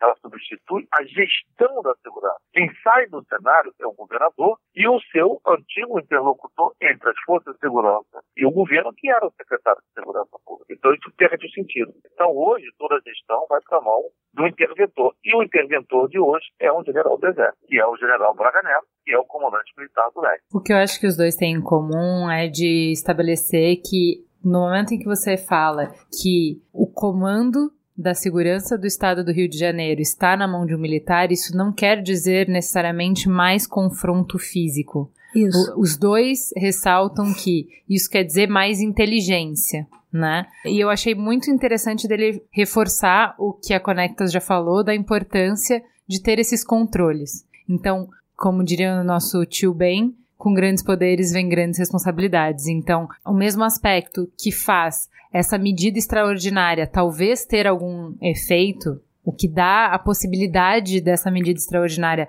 ter um efeito diferente de tudo que já foi feito no Rio de Janeiro é todo o controle e todo o acesso concentrado na mão da mesma pessoa. Mas isso também é um perigo. Então, por isso que a gente tem que estar. Tá, o sistema de pesos e contrapesos da sociedade tem que estar tá funcionando bem. Então, a gente está funcionando não dentro de uma lógica de governo militar, isso que é importante. A gente está usando a lógica militar dentro de uma sociedade democrática, então a gente precisa ficar atento e observando para ver se tudo vai acontecer respeitando os direitos humanos e a Constituição. É bom lembrar que mesmo o exército em momentos de conflito, em zonas de guerra, ele tem uma ética que ele tem que seguir, né? Ah, não vale tudo na guerra. Quem acha que vale tudo na guerra tá fora de muitos dos preceitos militares. Eles têm algumas lógicas ali para seguir. Quando o general Heleno faz um paralelo lá com o Haiti, acho que a Cris foi muito feliz quando ela falou: é uma outra sociedade, é uma outra cultura, é uma outra forma de chegar. Não dá para chegar aqui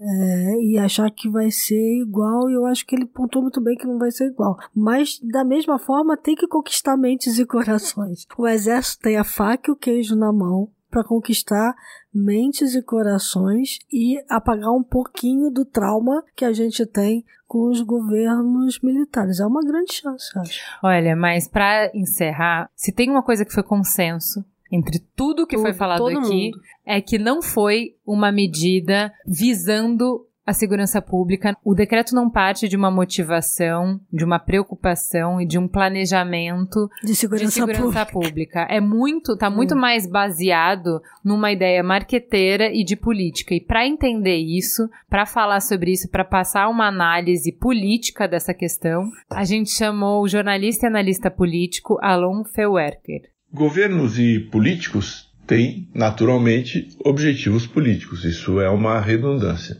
É preciso saber, então, quais são os objetivos políticos do governo ao intervir na segurança pública do Rio de Janeiro. O primeiro é gerar um fato positivo, de repercussão positiva na população, diante da praticamente inevitável derrota na reforma da Previdência. Era uma derrota anunciada e provavelmente aconteceria nessa semana e o governo teria um grande desgaste político, se transformaria num governo terminal, aquilo que os americanos chamam de lame duck, né? um pato manco. Ao introduzir um novo assunto que é a intervenção na segurança pública do Rio de Janeiro, o governo ganha uma sobrevida em termos de narrativa, em termos de capacidade de demonstrar para a sociedade que ele tem ainda uma função e também em termos de perspectivas eleitorais, por que não? Todo governante que está no cargo e pode ser candidato à reeleição, naturalmente quer ser candidato à reeleição e não é, é diferente no caso do presidente Michel Temer. O presidente Michel Temer, na cadeira, podendo ser candidato à reeleição, certamente passa pela cabeça dele a possibilidade de se candidatar. Mas se candidatar com 3, 4, 5% de aprovação nas pesquisas é muito complicado. Então, essa questão da segurança no Rio de Janeiro apareceu como uma oportunidade de alavancar a popularidade do presidente. Tudo isso são considerações políticas. Era necessária uma intervenção na segurança pública do Rio de Janeiro? Tem gente que diz que sim, tem gente que diz que não, mas o fato é que esse problema no estado do Rio de Janeiro e na cidade do Rio de Janeiro, na região metropolitana, na Baixada Fluminense, é um problema crônico e que precisa ser enfrentado de alguma maneira. O governo federal enfrentou intervindo. Qual vai ser o resultado disso tudo? Vai depender basicamente da execução. Se houver um período de calma, um período de diminuição dos índices de criminalidade daqui até a eleição de outubro, certamente o governo vai capitalizar e, e é possível é provável que o presidente Michel Temer use isso como plataforma de uma eventual campanha eleitoral. Se não, o governo vai ter um desgaste muito grande. Agora, isso é da política. Quando você faz um lance, você arrisca dar certo ou dar errado. O que será preciso observar é o desenvolvimento dessa situação. Isso vai depender basicamente da execução. As Forças Armadas, elas têm uma certa experiência já acumulada, por um lado, pelas operações de garantia da lei e da ordem, as GLOs, e por outro lado, pela experiência que elas acumularam no Haiti. Então vamos aguardar, vamos esperar qual vai ser o resultado prático da intervenção e qual vai ser o resultado político dessa intervenção. Farol aceso.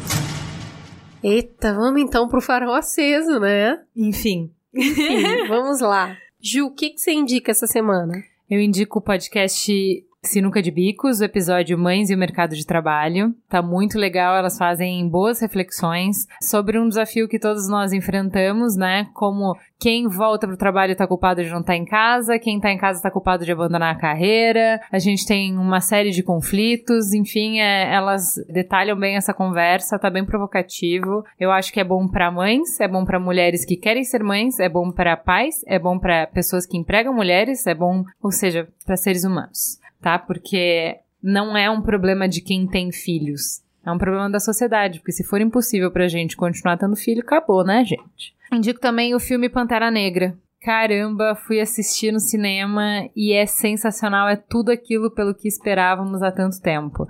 Eles criam um, um universo absolutamente incrível, tão tudo. Figurino, maquiagem, a cenografia, a história, os atores, é tudo sensacional, é muito bom. Uma super experiência. Eu ficaria naquele universo por muitas horas, então pode virar uma franquia, faz 10 filmes que para mim tá tudo bem. E já saiu o cinemático sobre o filme com o mais amado dos mamilos. Aquele. Olga Mendonça. Então, assistam o filme, que ele é sensacional, e depois escutem o cinemático com Olga. E vocês, Cris, Crises. Então, eu, tô, eu tava aqui quieta no meu canto, coloquei a minha indicação, vem Cristina De Luca e fala, mas é a minha também. Então a gente vai dividir. A gente vai começar nesse momento um cinemático. Cris Matos e Cris De Luca sobre o filme The Post. Conte. A que que Guerra você... Secreta. Não, é, os títulos brasileiros, ai que vergonha. Me conta, como seu coração se sentiu assistindo esse filme? Nossa, olha, eu, eu fiquei muito arrepiada. Aliás, todos os filmes que falam de jornalismo Não tem arrepiam, como, né? Não tem jeito. E muito feliz com a gente poder ter tido no mundo do jornalismo uma mulher como foi a Catherine. Gente, o que, que é aquilo? Me explica. Foi de uma coragem e de uma sensibilidade muito, muito, muito, muito grande. E, e explica, assim, o filme é anterior a todos os homens do presidente. Então eu, acho que as pessoas têm que ver o The Post e depois ver todos os homens do presidente. Que inclusive acaba ter com uma chamada muito é, boa. com a continuidade da história e como foi importante para a história do Washington Post ter passado pela gestão dela é, e ter feito jornalismo da forma como a gente acredita que o jornalismo deve ser feito. Então, assim, a gente tem uma corrida espacial né, muito clara ali. A corrida pela notícia é uma notícia complexa de ser dada, numa gestão complexa. E assim, não por acaso esse filme vem agora, né, numa época que tem algumas similaridades com aquela, com um presidente que tem usado fake news que não é fake news, né, para desacreditar algumas informações que saem sobre ele. E assim, é, o Tom Hanks tá ótimo, mas assim, vocês sabem que Meryl Streep não sai de casa à toa, né, pessoal? Até para fazer filme que canta, a mina não tem jeito. E aí é muito, muito incrível o papel que ela desempenha, porque a Cris De Luca tava falando aqui da coragem da Catherine e tal, e você vai assistir e vai falar, meu, vou matar essa mulher. Por que, que ela não se impõe? Por que, que ela não isso? Por que, que ela aquilo? E a gente tá falando de outro tipo de coragem. A gente tá falando de outra época. A gente tá falando de outro tipo de dificuldade de se posicionar, inclusive por um carro que você nem tava buscando, entendeu? E ela traz isso com uma sensibilidade tão grande, tão bonito, tão incrível, que precisa de no filme ter uma tecla SAP para que ah, as pessoas entendam quem é Catherine na verdade. Então tem uma outra personagem feminina que em algum momento no filme narra pelo que ela tá passando, para que os telespectadores desavisados e o personagem com quem ela tá conversando compreendam o que, O que é o tamanho, cenário é. que tem ali. O então, tamanho assim, problema. é um filme bem legal, bem legal mesmo. E para quem gosta de notícia e para quem sabe a importância que tem se noticiar algo realmente que vai impactar a sociedade, o filme tá aí, assistam, realmente vale muito a pena. Na guerra das fake news que a gente está hoje, é um alento para o jornalismo a gente ver como você pode ser íntegro Isso. né? E como o jornalismo pode e deve ser usado para defesa dos interesses públicos e não Isso. Então assistam The Post. É isso? Temos um programa? Um mega programa. Um big programa. Juliana se desdobrando em 25, falando com 500 pessoas ao mesmo tempo. Parabéns, Juliana. Falei que eu ia me dedicar ao Mamilos? Tá aí, gente. Programaço no ar. Parabéns, gost- menina. Foi bom, viu? Fica gostosa a sensação de mais um programa. Beijo, gente.